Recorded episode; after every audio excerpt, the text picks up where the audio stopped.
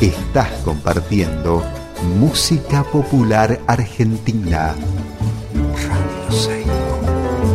Radio Seibo. Bien nuestra.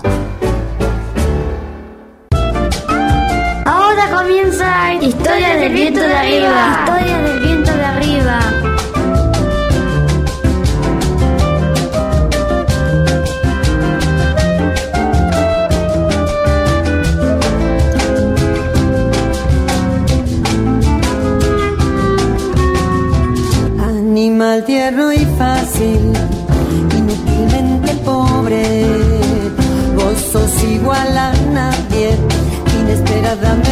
Torpe.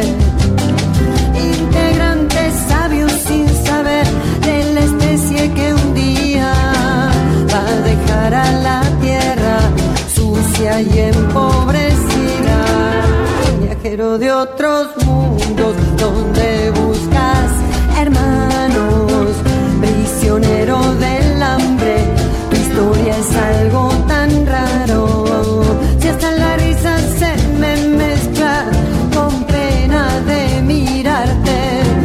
la obra de arte, animal tierno y fácil. Es que sos un animal perdido en la pregunta final. Hola, buenas tardes, ¿cómo les va? ¿Cómo andan? Acá estamos en otro programa más de Historias del Viento de Arriba. Eh, aquí en la radio Seibo, en San Carlos, en Salta, en los Valles Calchaquíes. Esta es la 90.3 FM. Eh, hay gente que está escuchando por radioseibo.com.ar también. Eh, así que bueno, eso, una alegría enorme. Eh, les voy a contar que estamos acá. ¿Qué haces, Elvis? Ahí estás, estás. hasta, que, hasta que conecto, ¿viste? Con el coso. Nosotros hablamos de cualquier cosa y de repente son las 5 y 1 y ya hay que salir a la, a la cancha, al, al, estudio, no sé cómo se dice. ¿Qué te iba a decir? Eh, bueno, aquí, aquí, está Elvira Grillo, parte de este, de este equipo de trabajo. Otro, otro integrante de este equipo de laburo es Fausto, Fausto Roa, en San Antonio de Areco. Ahí va. Qué grande Fausto. Él lleva adelante las redes sociales y hace de este programa un podcast. Así que bueno, una alegría. Y bueno, y yo, Gastón Contreras. Por la salud del tiempo. Para mí es muy fácil porque son amigos. Hoy, por ejemplo, voy a charlar con un amigo, con un compañero, con un. Ariel lo conozco hace un montón de años, ha venido un montón de veces acá a San Carlos, hemos hecho laburo juntos, así que para mí es una alegría, una alegría muy grande eh, pensar en laburar, en. Bueno, sí, es mi compañero, es mi compañero de laburo también. de alguna vez, de trabajos y de cosas, ¿no? Y de, y de compartir este oficio. Así que una alegría pensar hoy en hablar con Ariel Walter, un ceramista sumamente destacado, un, tipo de, de, la alfarería, del torno alfarero, de las horneadas en alta temperatura, eh, con un gusto alucinante, o sea, el laburo que tiene Ariel es alucinante, así que bueno, una alegría muy, muy, muy contento de pensar en charlar con Ariel. Eh, voy a nombrar, voy a nombrar porque nunca los nombro, o a veces sí, sí los estoy nombrando últimamente y me encanta, me pone feliz, así que voy a nombrar a la radio comunitaria Sudaca, que está en Entreleu, en Chubut, es la FM 105.3. Eh, así que este programa se transmite los viernes a las 5 de la tarde y los domingos a las 2 de la tarde. Así que bueno, también ahí un abrazo y una alegría estar allá en la Patagonia y, bueno, y un saludo enorme a toda la gente de allá del, del, sur, del lejano sur, de esa estepa patagónica terrible, que me encanta. Ya, ya voy a ir, ya vamos a volver, volveremos. bueno, eh, ¿qué les voy a decir? Que ahora vamos a pasar una canción, así yo puedo llamar eh, a Ariel. La canción se llama El Tímido eh, del gran Raúl Carnota. Ahí así me puedo comunicar con Ariel. Gracias.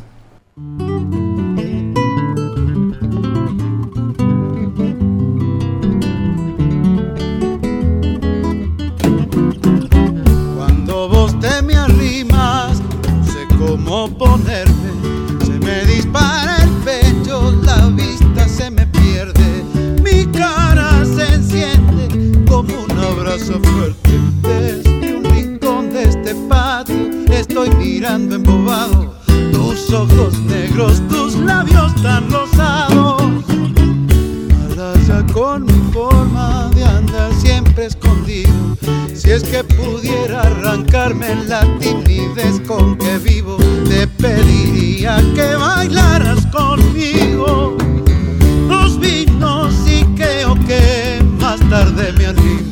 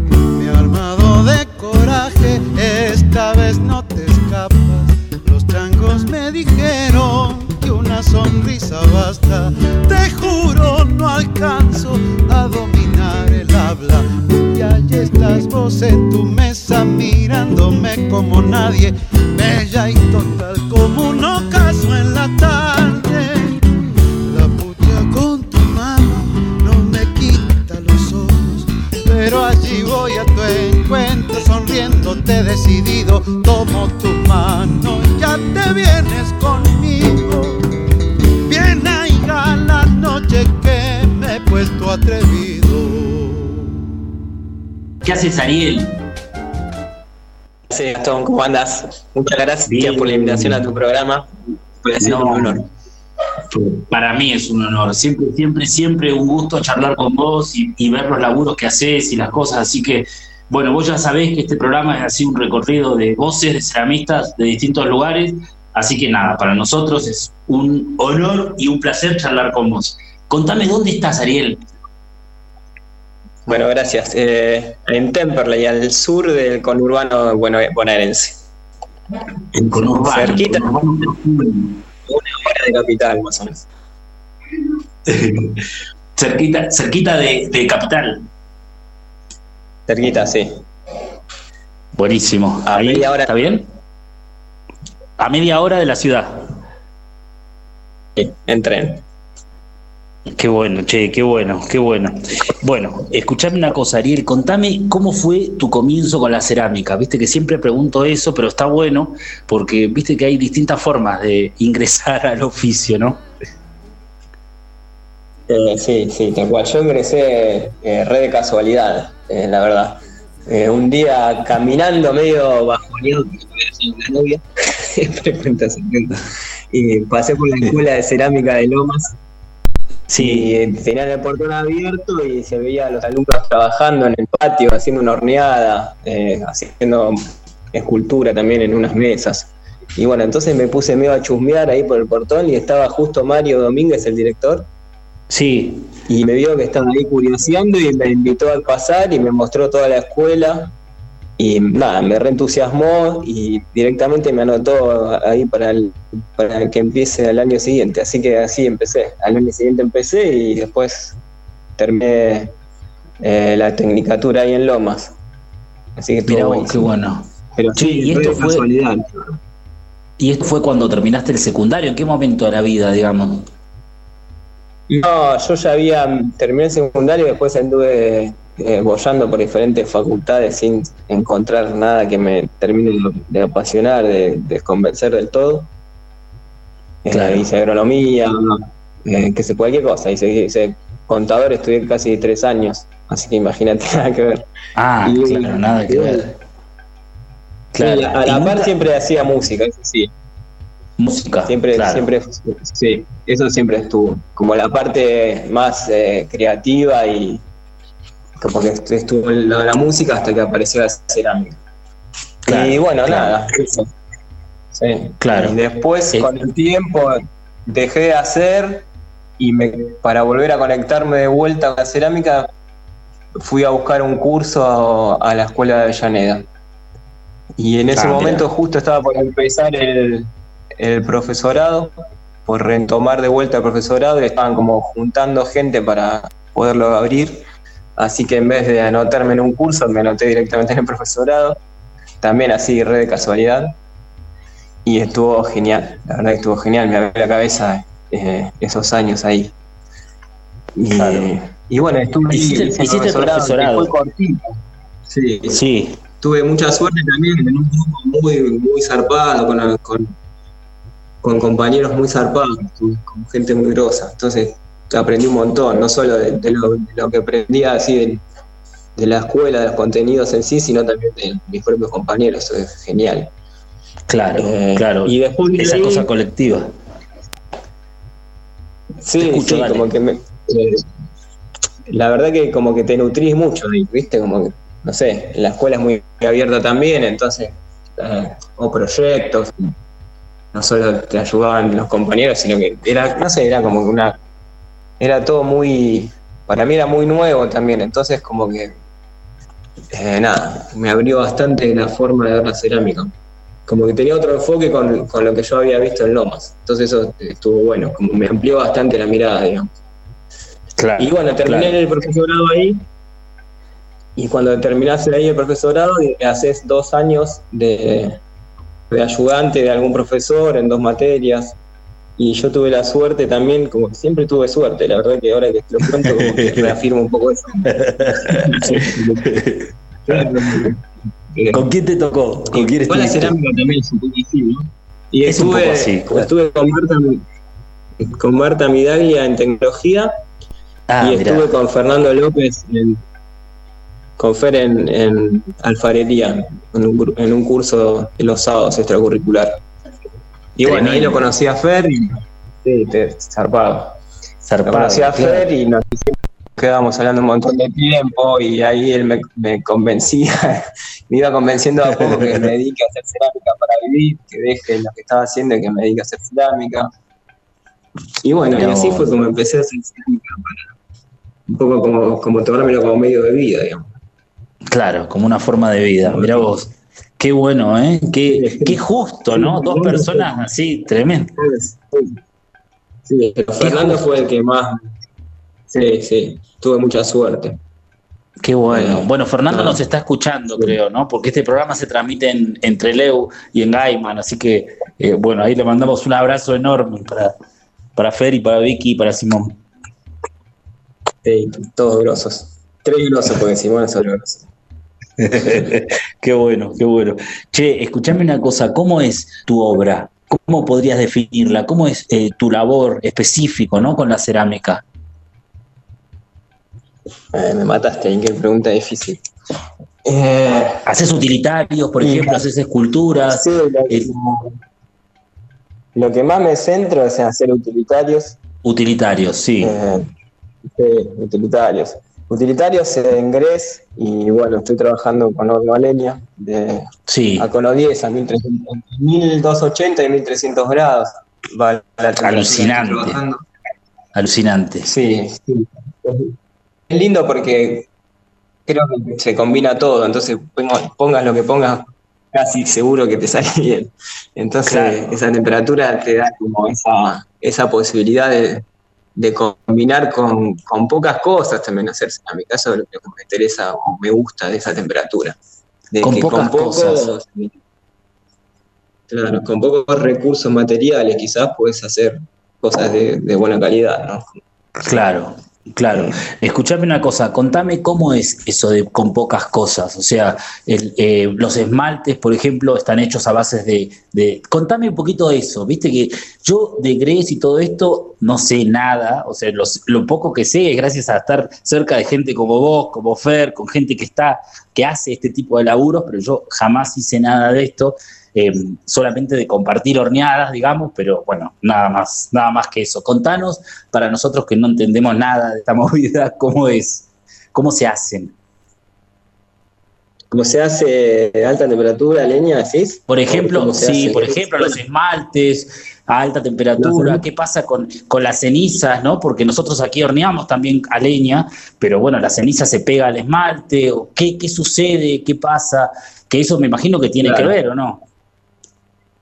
Sí, un montón, un montón. De, de hecho, la, la ceniza es como uno de los materiales casi principales de los esmaltes que uso yo. Como Sí, al principio empecé repitiendo fórmulas de, de un libro y viendo qué pasaba, haciendo pruebas y adaptándolas a, a mi horno, mi temperatura. Y, y- y de a poco las fui modificando. Algunas son las mismas fórmulas modificadas y otras empezaron a, a hacer fórmulas nuevas, pero casi todas tienen como protagonista la misma ceniza que se va acumulando en las horneadas, que quedan en los hogares después de las horneadas. Y Sí. yo trabajo con, con madera de descarte, ¿viste? Eh, claro, acá en, como en, la ciudad hay mucha madera de descarte. Eh, Claro. capaz que uno se, no sé, pensaría que hay menos madera en la ciudad, pero es- sin embargo hay muchísima. Madera de poda, madera así. Sí, sí. Madera de poda, madera de que la gente va tirando. Los vecinos también, o los que me conocen, que ya saben que trabajo con la cerámica leña, me, me tiran algún mensaje, me dicen, mirá que pasé por acá y hay un contenedor que desarmaron un techo. Entonces yo voy ahí con la camioneta junto a la madera. Y bueno, y esa madera eh, es la que uso para generar la temperatura y a la vez para el resto que va quedando en los hogares, la utilizo para hacer los esmaltes, porque ya a esa temperatura la madera, la ceniza va, eh, sería un fundente. Eh, Claro. Y bueno, la mezclas con, después con otras materias primas, como con arcilla y felespato siempre, y después Sí. casi siempre con algún óxido, pero últimamente estoy tratando de usar lo menos posible eso. Eh, Claro. Más natural. Sí, me cuesta igual como hacer un cambio rotundo porque los clientes están muy acostumbrados también a, a los colores, te piden el azul, yo no lo quiero hacer más, y siempre Claro. piden azul. Claro, claro, es un bueno, temita con el azul. es El problemita que tenemos con el cobalto. Sí, sí, exacto, con el cobalto, que encima tiene, como viste, la forma de extraer el cobalto es un garronazo también. es un garronazo, no sí. solo que, que tiene como un, como que viene de otros lados, de otros países, encima sino que Sí, la forma de extraer es como nada de sin cuidar a nada, ni el, ni el planeta, ni a los propios obreros que trabajan, que encima en Claro, muchos casos son niños, ¿no? aparte, claro, son niños. No, horrible, horrible, bueno. Horrible, claro. Bueno, sí. capaz que sirve para que se menos ¿no? Porque a veces uno no lo sabe tampoco, qué sé yo. Eh, Claro. Escuchame una cosa, Ariel. El, el, el, por ejemplo, ¿no? Vos, vos me contás que trabajás con madera reciclada, ¿no? Entonces, no sabés qué madera es en muchos casos. En algunos casos sí, en otros casos no, ¿no? Pero eh, si, uno, si uno, por ejemplo, trabaja y sabe específicamente que está trabajando con madera de algarrobo, o con madera de álamo, o con madera de, de, de, no sé, de, de algún árbol específico, ¿no? Eh, ¿Tiene que ver con el esmalte después? O sea, hay una, va a haber una, una característica, digamos, ¿se entiende lo que te pregunto? O sea, ¿va a haber una característica según Sí, la madera que se utiliza? sí, cada, cada árbol, cada especie eh, es lo que toma de la tierra lo que necesita y cada especie toma diferentes materiales, hay minerales. Claro, claro. Pero también va a depender no solo de eso, sino de la zona donde esté ese árbol o ese entonces, eh, yo en mi caso, como si vos, no, eso no pasa porque voy mezclando todo.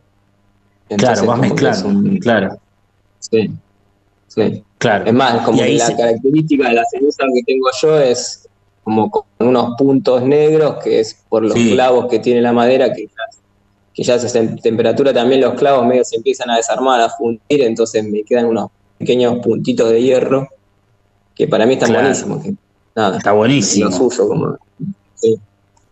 Lo incorporás a la pieza, está genial. Está bueno eso. O sea que vos lo mandás, por ejemplo, un pallet que viene con clavos, se va al horno directamente. Sí, sí, sí. No saco ningún clavo, no. Eso va todo así. Todo así, claro. y cuando buenísimo. medio- en la horneada a veces re- como que eh, con un fierro moves un poco las brasas para que se oxigenen y se vayan como consumiendo más. Ahí Sí. es donde también donde ese- esa vol- volatilización queda Sí. pegada también en las piezas. Y bueno, nada, es un efecto re lindo. No, está buenísimo, está buenísimo, buenísimo. Aparte son muy capo con el horno, Ariel, vos, muy capo con el horno. Espectacular. No, eh, yo creo que es más que nada es como eh, experiencia, creo, ¿no? Como empezar a conocer la herramienta así de, de- de Claro. tanto tiempo. Es, el, el horneé el martes y fue la horneada 115, ponele. Mira vos. Y recién hace unas pocas horneadas es como que yo estoy horneando tranquilo. Siempre era como muy atento a, a- no sé, siempre había como un poco de tensión, digamos, en la horneada.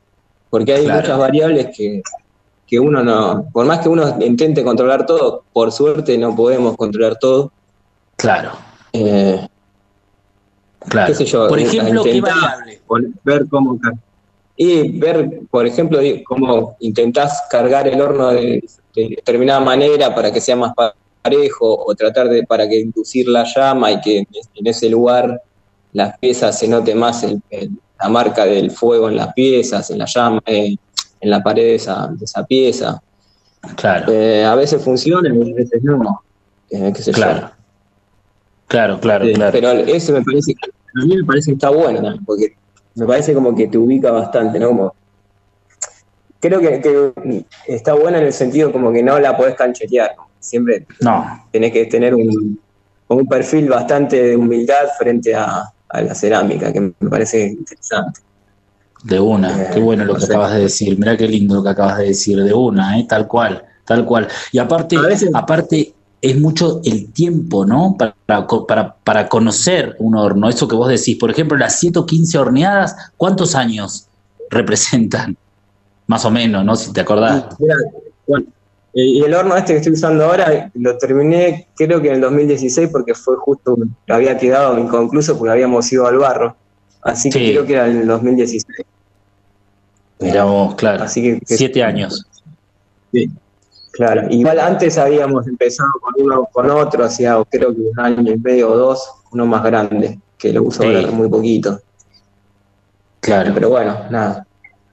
claro. Tenés dos Me hornos parece que, de leña. que a veces me- Sí, Ah, sí, yo pero igual conocí que uno eso, nomás. que- Y vos conociste el más grande. El grande. Pero después, claro. como estábamos haciendo, hay muchos utilitarios que nos pedían mucho plato, Sí, eh, se hacían como, como ciclos muy largos para llenarlo y era incómodo llenarlo por la forma que era de una curva catenaria. Entonces, Sí. después hicimos una pared recta y cúpula, más chiquito. claro. Y es- es- anda bien. Sí. Anda bien también. Así y que- también, también es de 1280. Sí, también, también. Tarda la horneada, más o menos, tarda entre 11 y 12 horas.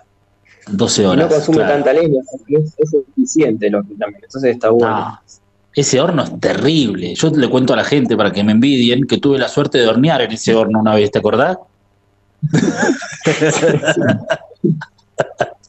Sí, las horneadas siempre son, siempre tratamos de invitar amigos. Las horneadas Claro. Es como un momento de mucho disfrute, por suerte. Sí. Espectacular, Ariel. También creo que inconscientemente se arma ahí como una especie de, de comunión y de, de, no sé, de reunión que, que la energía esa de alguna forma quizás se transmite a las piezas y hace que las cosas se Seguro. vean bien.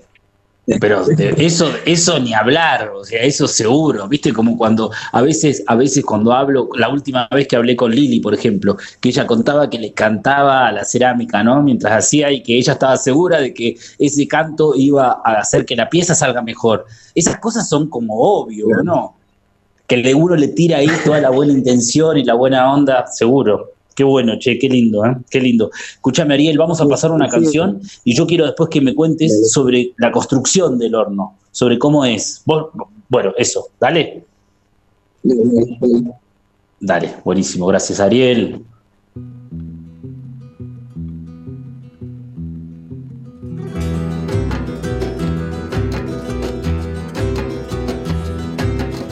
Medianoche en Villa Crespo, lo divino, lo siniestro y yo, que voy trepando en la sombra. Como gato en la cornisa, con los nervios hechos trizas de ayer, cuando cambiaron las cosas pacto de sangre, nudo de alambre, princesa ingrata, huyen las ratas y el corazón, ¿para qué? Si no hay salvación, no hay salvación.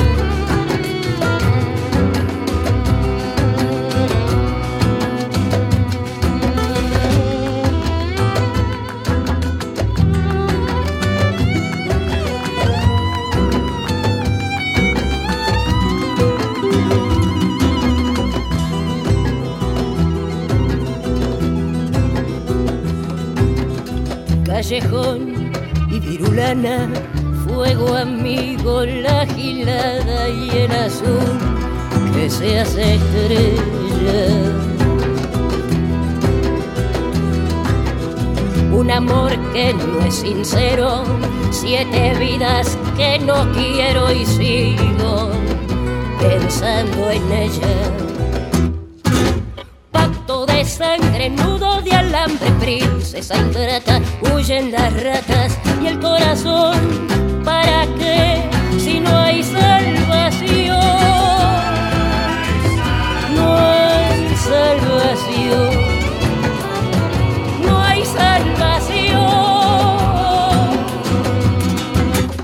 Y frente al Cristo de la mano rota, un duelo a muerte que sabe a derrota. Ángeles, demonios y curiosos van mezclados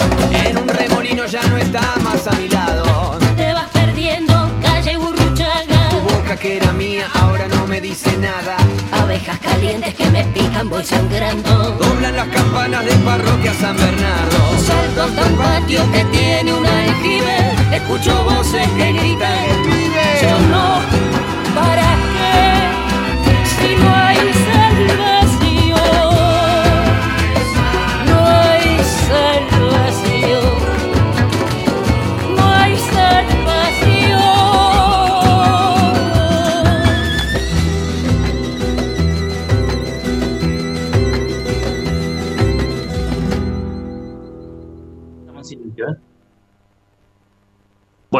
Acá regresamos nuevamente, seguimos charlando acá con Ariel. Ariel.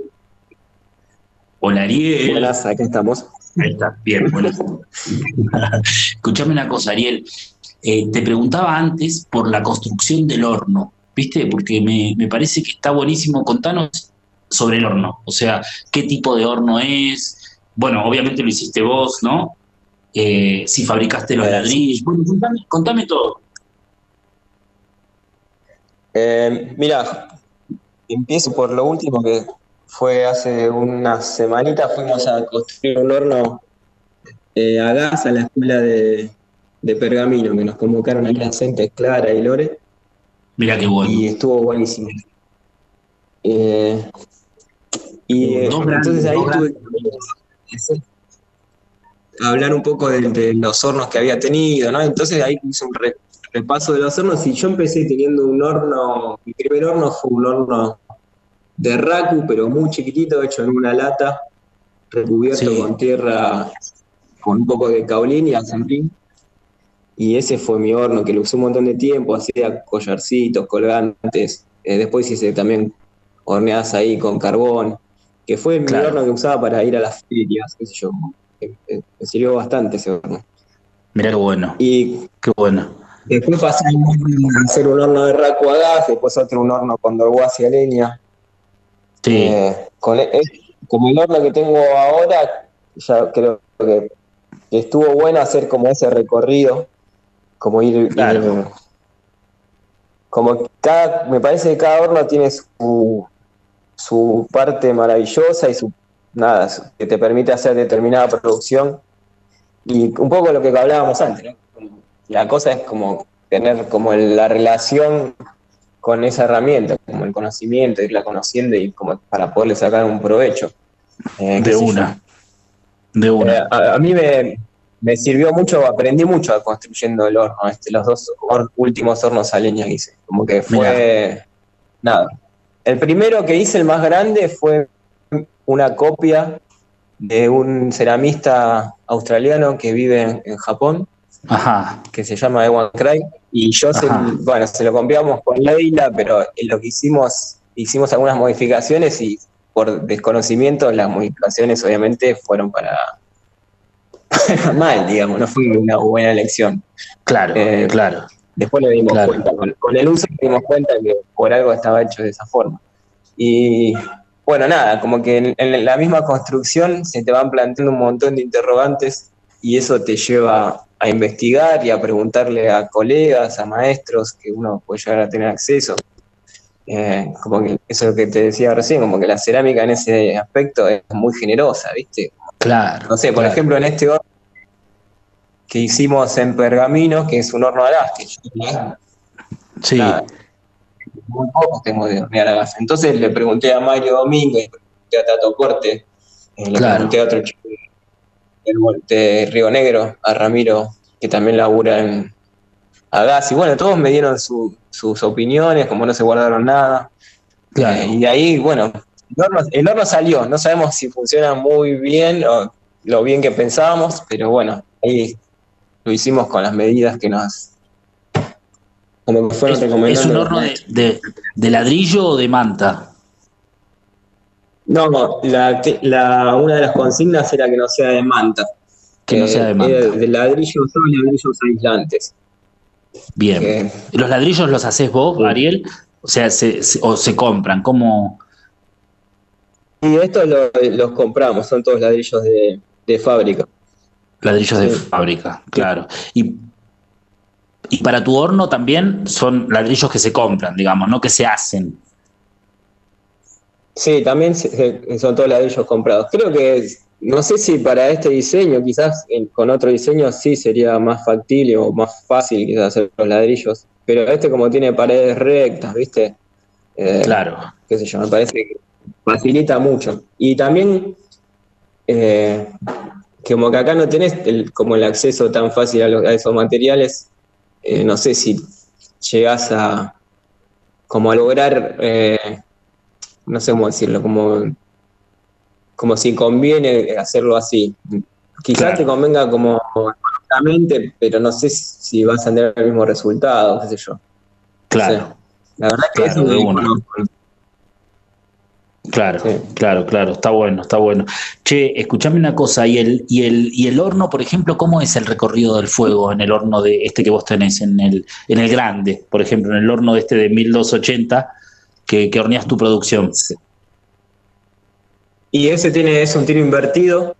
Sí. Eh, entonces tiene, vos alimentás por un lado, la llama entra por abajo, digamos, por, por el otro extremo del hogar.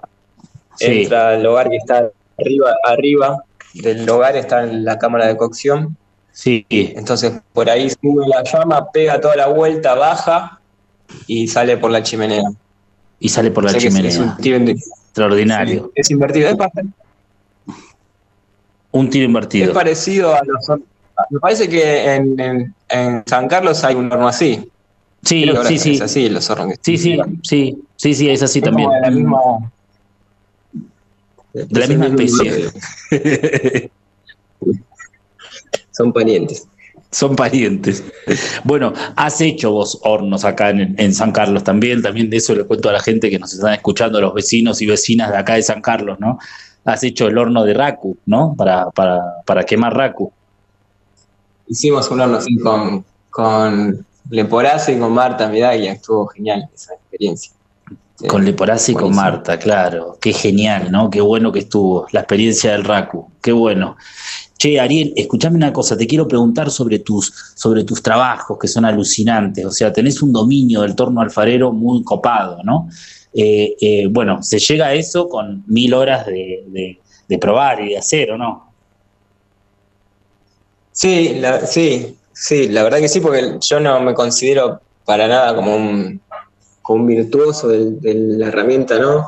No, Ujú. para nada, soy, creo que, como decís vos, que, que es estar ahí en la, nada, trabajando, trabajando, acumulando práctica, y ahí Sí. sí, le vas encontrando. Así como hablamos del horno, creo que lo mismo pasa con el torno. Claro, Eh, sí, sí, me parece que esa es como, como una sumatoria de horas de trabajo. claro. Eh, creo que un poco mi laburo va por ese lado, como, como la experiencia, digamos, pero no una, una que no, yo por lo menos no me considero como eso, como que tengo una facilidad para trabajar, sino como que, Claro, que lo fue adquiriendo con el, con la experiencia, digamos. Con el tiempo y con el hacer, ¿no? Con, todos los días vas al taller, ¿no? Sí, sí, todos los días, todos los días. Todos los días, claro. El hacer constante. Con esto de las redes sociales y eso que mucho hay que elaborar por ese lado, a veces como que pasás bastante tiempo sacando fotos, viendo para subir fotos, contestando mensajes, pero eso como cambió un poco la dinámica del taller, pero Claro. igualmente sí, sí, estoy casi todos los días, no, todos los días estoy en el taller, sí. De una, de una. Por ejemplo, días, por ejemplo, antes de dormir, sí, eh, estoy un día desde que me levanto hasta la noche bien tarde cargando y esmaltando, eso me lleva todo un día. Así Claro. que esos días son bien largos, sí. Sí, son como son jornadas largas. Eh, y también Claro. lo de la madera, condicionar la madera, juntar la madera, como que el ciclo se hace bastante largo, hay que ponerle bastante el cuerpo. Claro, de una, de una, está bueno. Escuchame una cosa, Ariel, por ejemplo, haces mucha, mucha vajilla para lugares, ¿no? Para restaurantes, para bares, para, eh, ¿no? Vajilla utilitaria para lugares específicos. Sí. Sí, y Sí, eso, claro. eso, ¿cómo surge eso, digamos? Eso, vos haces, digo, ¿cómo surge el, eh, porque esto tiene un diseño, ¿no? Hablamos de colores, de texturas, de formas. Eh, ¿Vos dibujás, por ejemplo, para empezar? ¿Cómo empezás? ¿O se hace, se hace un ida y vuelta con la persona que te encarga, con el cocinero o con el dueño del lugar? Y a veces se hace un ida y vuelta y cuando pasa eso está buenísimo porque son como es un proceso más creativo y eh, nada, como que ah, eh, como tiene una parte de, esto que decís vos, de dibujar, de buscar un diseño ya más determinado, y otra es que vienen y ven lo que hay y te piden lo que hay. Ah, claro. Justamente ¿Visita tu taller? que me piden siempre lo mismo. Sí. Eh, Entonces empecé a hacer como diferentes piezas para tener, para cuando que no sea siempre Claro. lo mismo, porque si no terminas haciendo lo mismo. Claro. Y para no ser algo tan repetitivo, justamente un poco está siendo esto un tema de, de- nada, no sé, no de, de discusión, pero en algo que hace ruido. Como que Mm. se terminaba un poco siendo un poco monótono a veces el laburo. Así que nada, y me cuesta a veces salir también del utilitario, como, como a veces intento ir por otro lado, pero tengo ahí una, un- nada, una deuda que en algún momento la, la vamos a empezar a saldar. Creo, ¿Qué es, ¿Qué es lo que te atrae? ¿Qué es lo que te gusta? Por ejemplo, la escultura el- el- o, la- o la- o las, las piezas utilitarias tipo escultóricas. ¿Qué es lo que te atrae? Eso que, que tenés que saldar, digamos. Me- creo que voy más por esto que decís al final, como una, una pieza eh, utilitaria más escultórica, me atrae más. Claro. Siempre me atrae una pieza que tenga que pueda ser usada, me atrae. La verdad que eso es algo que me gusta mucho. Claro, claro, qué lindo eso, ¿no? Es verdad, está bueno. Está bueno. Che, y qué lindo ir a un restaurante y encontrarte con tu vajilla, ¿o no? Y eso es lindo. Si vas cuando cerca de, la fecha que la entregaste, es lindo. si vas dentro de un año, salís un poco cachado y te- Y claro, claro. Sí, como que fuera del contexto del taller, la cerámica como que toma otro protagonismo y se ve de otra forma. Sí. Se ve de otra forma, claro. Está buenísimo, está buenísimo. Che, escuchame una cosa, y, y, por ejemplo, ¿no? ¿Cómo, te, voy a, te voy a preguntar algo difícil. Mirá, que le pregunté la otra vez a Emilio Villafañe y dio una respuesta rara, pero copada. O sea, ¿cómo, cómo le pones valor a una pieza? Sí, eh, difícil. Te Yo le maté. pongo- Te- No, le- eh, el valor, el- siempre me referencio en, en otros colegas, porque Sí. me cuesta.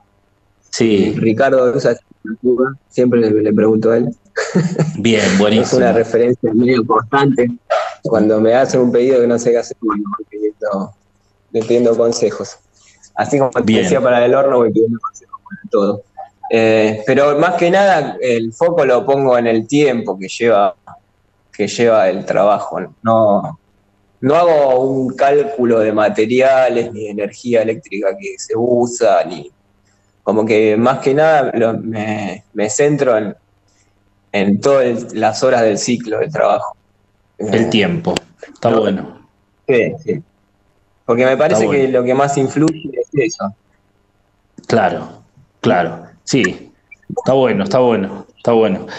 Che, lo nombraste, el- lo, acabas de nombrar a Ricardo Luza, ¿no? Le mandamos un saludo también a Ricardo. Hola. Sí, sí, Sí, vamos a estar en una feria. Bien, buenísimo. ¿Sabes qué te quiero preguntar? Por el grupo Fragmentos, que, me, que, que es algo que siempre me gustó, y vos formás parte del grupo Fragmentos.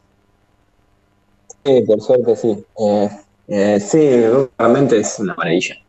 Eh, Una maravilla. 10 años. Sí, 10 10 años que años. estamos en fragmentos. Y nada, ahora en octubre vamos a estar en una muestra en la escuela de Rosario, la escuela Mira. Musto. Así que después de, de la pandemia que nos había un poco como paralizado también, porque nos invitaron a hacer una muestra ahí y, nada, y nos convocaron y estamos reactivando. Así que contentos también con la vuelta de fragmentos, que, que también fue un motor, un motor muy importante también en el hacer. Mucha de mi cerámica está muy influida por el grupo fragmentos y, por todas las investigaciones que se hacen sobre los esmaltes orientales. Claro, Viste, como que ahí también se comparte mucha información, como también lo mismo que te contaba en la escuela de Avellaneda, también pasa lo mismo, que es un fluido constante de, de información que va pasando, de, de intereses de uno, de una pieza que muestra, de un esmalte que te pasó algo y enseguida se, se empiezan a, a, a salir las opiniones por qué pudo pasar, entonces como que hay un montón de cosas que son hermosas y a la vez como Claro. que ya de tanto tiempo nos, nos queremos mucho también, entonces es algo... Ya somos eh, muy amigos, es muy lindo. me encanta. sí. Muy lindo, muy lindo. La construcción es necesariamente colectiva, ¿no? ¿Parece? ¿Pareciera?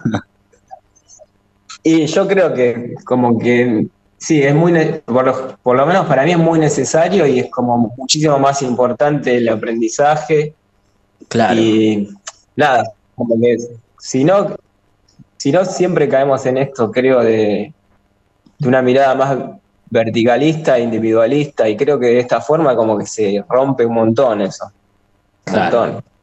claro. Eh, me parece que un poco la forma, o por lo menos la forma que, que a mí me parece importante es, es por ese lado.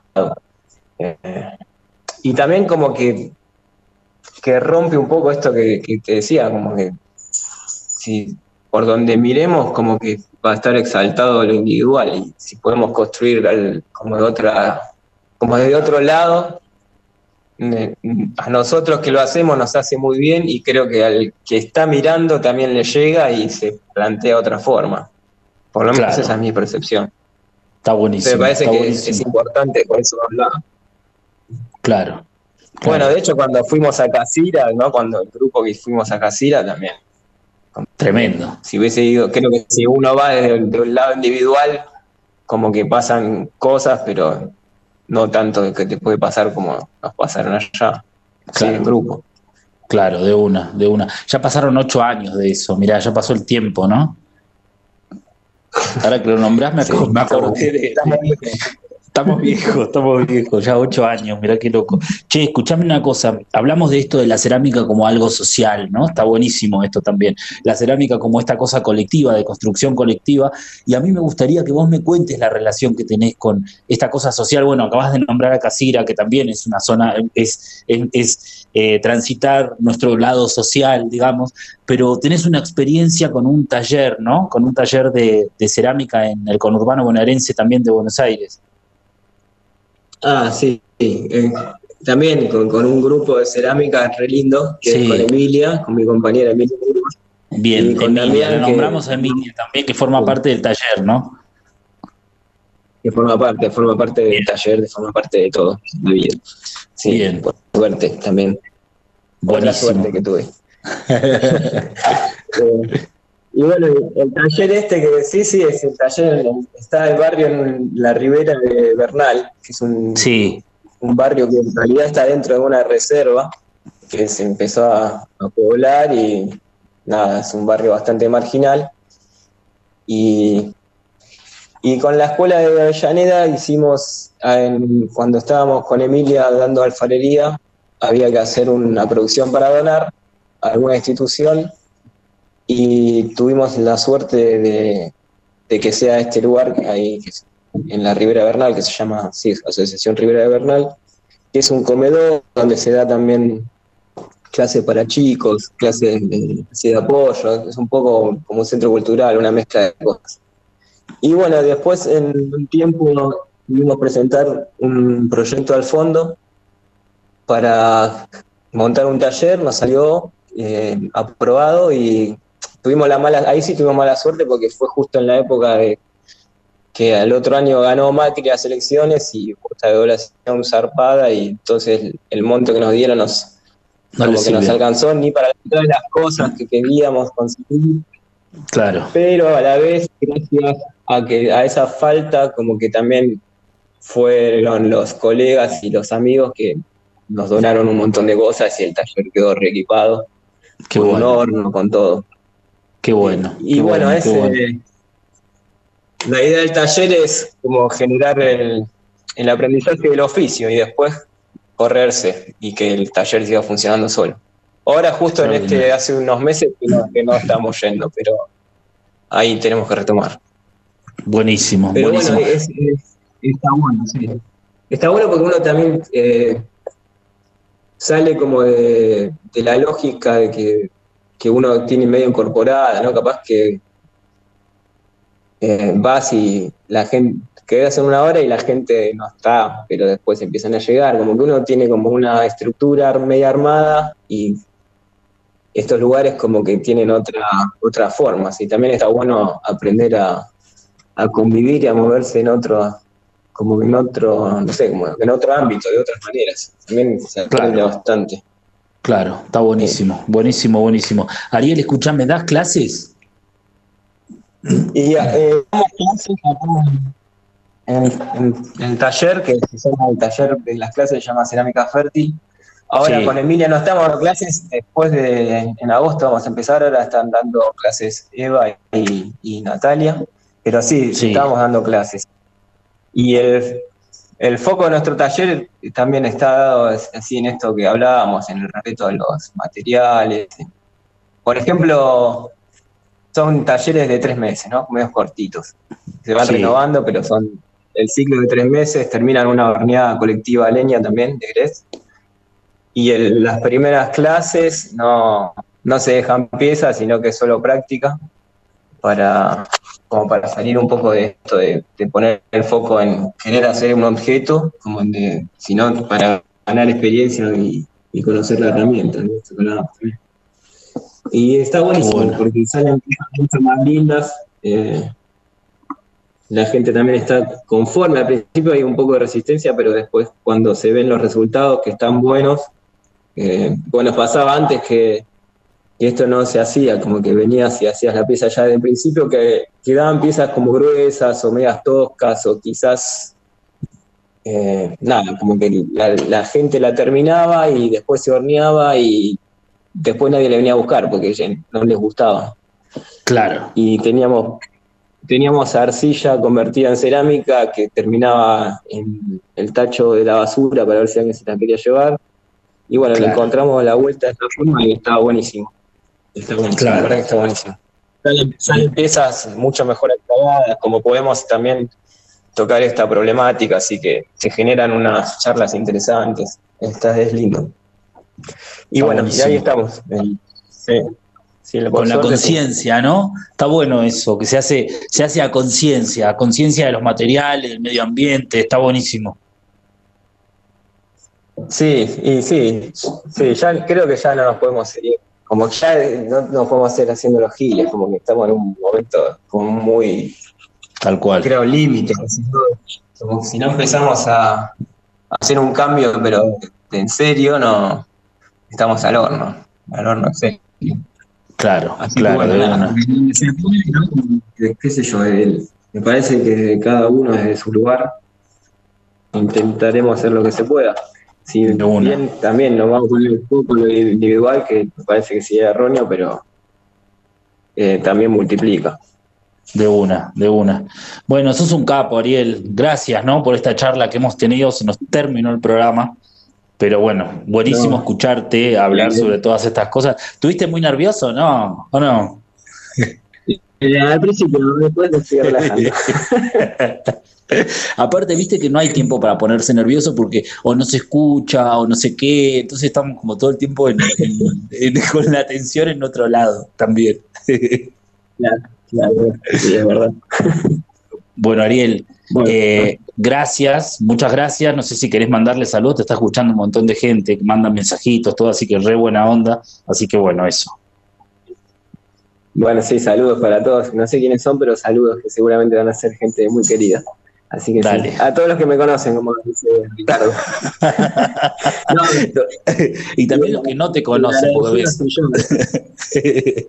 Beta, un abrazo enorme y muchas gracias, Ariel. Estamos en contacto. Gracias. Chau.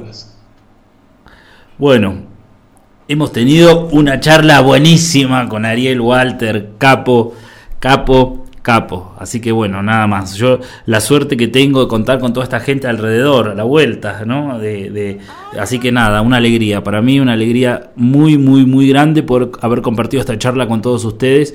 Con Ariel, que es un amigo, un compañero. Así que bueno, eso, nada más tengo para decir. Eh, nada más, eso nomás. Bueno, sí voy a decir algo más, que el jueves 8 de junio vamos a tener la inauguración en el Museo Jalpa Calchaquí, aquí en San Carlos, de una muestra que se llama Con Amor, las Tejedoras de San Carlos. Es algo que nosotros estamos muy felices en poder realizar porque es un homenaje a las maestras tejedoras de este pueblo que, que la cerámica es como el telar, digamos, eh, es la cerámica y el telar, quiero decir, perdón, son eh, oficios muy importantes para el pueblo de San Carlos. Entonces, poder home- homenajear a estas mujeres que son tremendas realmente. Eh, es para nosotros una alegría enorme. Así que ya vamos a estar compartiendo fotos también por redes sociales. Pero si ustedes tienen la posibilidad de andar por el Valle Calchaquí en esa época, el 8 de junio vamos a hacer la inauguración con las tejedoras y con todos sus familiares en el Museo de San Carlos. Y después va a quedar exhibida por un mes y medio la muestra. Así que bueno, eh, eso nomás. La- nos escuchamos la semana siguiente. Muchísimas gracias. Chau.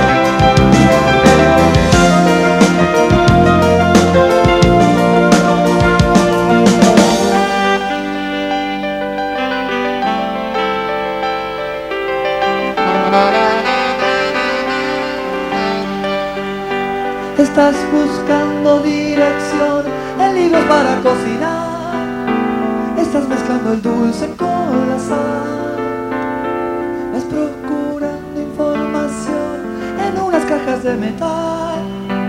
Estás comprando al mundo en un bazar. Mirando superhéroe.